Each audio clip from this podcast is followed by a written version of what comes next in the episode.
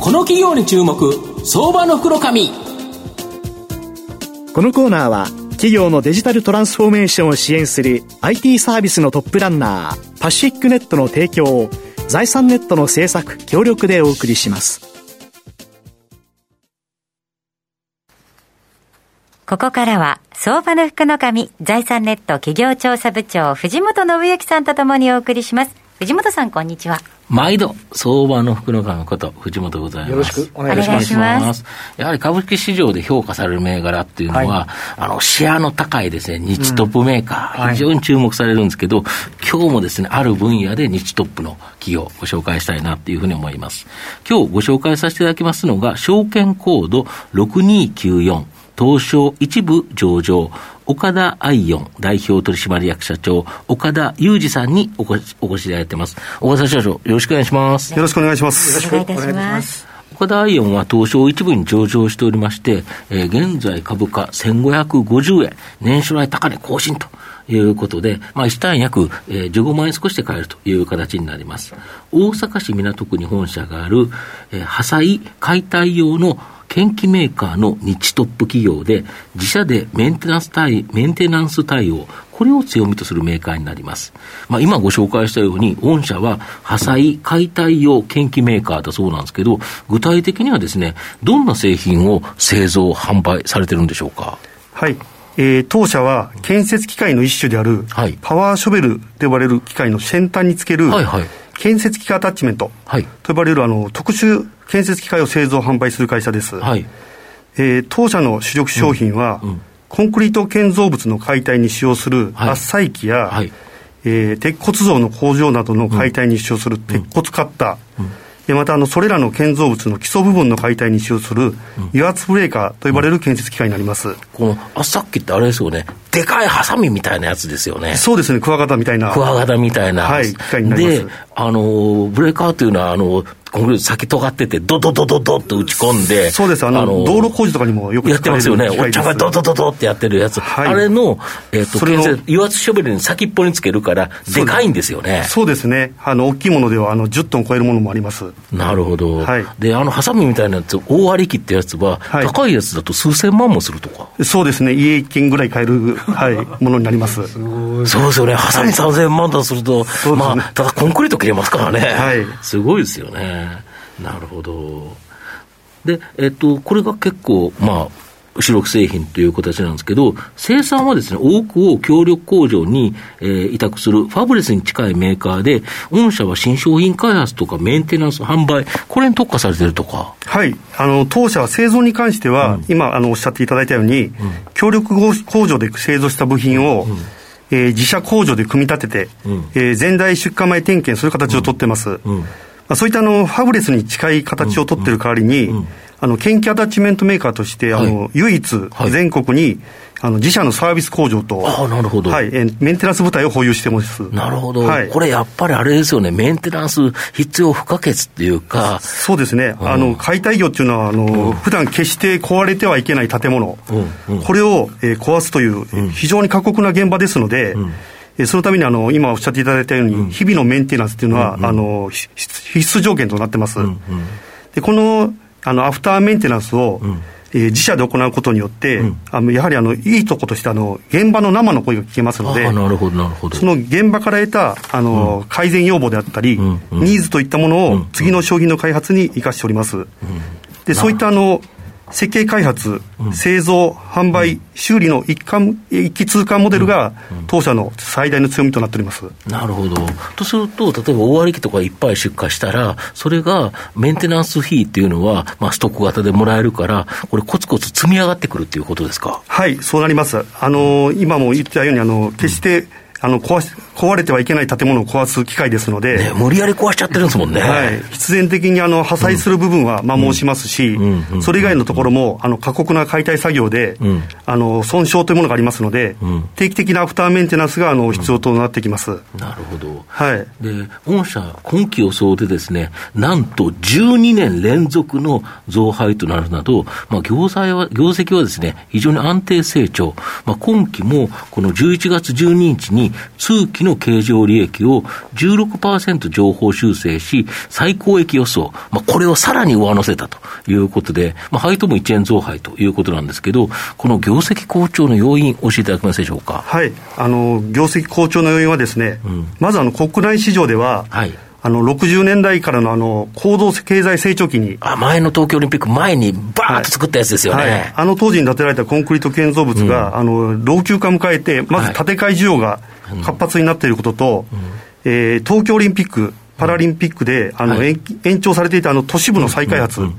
これもあの今年に入って再開発が再開したこと、はい、でそれにさらにはあの今年6月に、はいえー、埼玉アリーナで、業界初となる、はい、えー、自社単独主催で、はい、あの岡田大展示会っていうものを、はあ、あの展示会開催しまして。埼玉アリーナで、はい、すごいですね。この反則効果がかなり大きくあったと思います。あこれ実物も多少出したんですか？あの岡田の当社の、はい、えー、全商品を、はい、はい、展示させていただきました。アリーナだからでかいですから、置けるということですか、アリーナを使って全商品出させていただきました。これはびっくりしますよね、はい、なるほど、これがやっぱりかなり反則につながったということですか？そうですね、国内では、あと海外市場でも、うんうん、あのインフラ関連需要が好調で、うんうん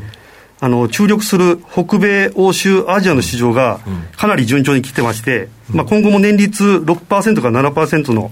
成長が続くことがあの予想されております。なるほど、あと御社は東証プライム市場を選択して、11月12日に新市場区分の上場維持基準の適合に向けた、えー、計画書、これをです、ね、発表されてるんですけど、その中で4つの重点課題発表されてるんですが。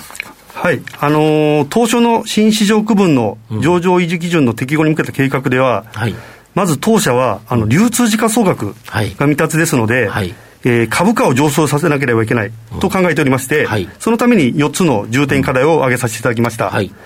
1つ目は、うん、えー、当期純利益、実額の増大。まあ、儲けるということですね。はい、単純に儲けるということですね。で2つ目は、えー、投下資本の生産性向上。うん3つ目は、累進的かつ機動的な株主還元の実施。そして4つ目は、IR と情報開示の充実といった内容になりますなるほど、この充実によって、もうこの4つでなんとか株価を上げて、100億円を目指そうということです、はい、充実地価総額。はいなるほど。で、日本の社会インフラは、まあ、前回、まあ、先ほど申しあの、社長もおっしゃられたんですけど、東京オリンピック、その前にですね、はい、ガッと作られたということで、まあ、それを壊すための、えー、破砕、この解体用の研究需要、まだまだ需要拡大するとか。はい、えーとですね、今ご説明いただいたように、うん、えー、コンクリート建造物の老朽,、老朽化による建て替えっていうのは、うん、一般的に築40年以上が対象と言われてます。はい、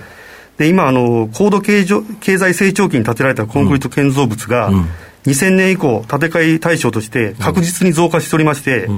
そこに来てあの近年の地震によって、耐震基準が年々厳しくなってきておりますので、まあ、少なくても今後20年から30年は、建て替え耐震工事による需要の増加が期待できると思います。あと、御社海外売上高比率は前期で16%、アメリカでこの114兆円のインフラ投資法案が成立した、これは非常にアメリカでの販売拡大に、まあ、期待できるとか。はい、えー、かなりの追い風になると思います。あの当社のアメリカ子会社である岡田アメリカ、うんはい、こちらの主力商品は、インフラ工事で使用する油圧ブレーカーが主力商品になります。はいで今回のバイデン大統領政権下で、1兆ドル、日本円にして約114兆円、はい、規模なのインフラ投資法案が成立したことによって、はい、えー、今後、アメリカでの油圧ブレーカー需要、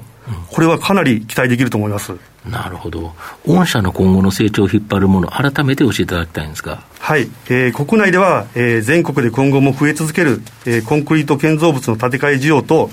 えー、都市部の再発再開発工事の需要です。はい、で海外ではアメリカ、ヨーロッパ、アジアへのアジアの3拠点へ、えー、人材、商材、資本を投入して、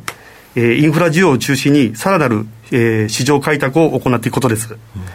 うん、そして、えー、解体廃材のリサイクルや森林資源の保全や有効活用など、えー、サステナビリティが問われる時代に、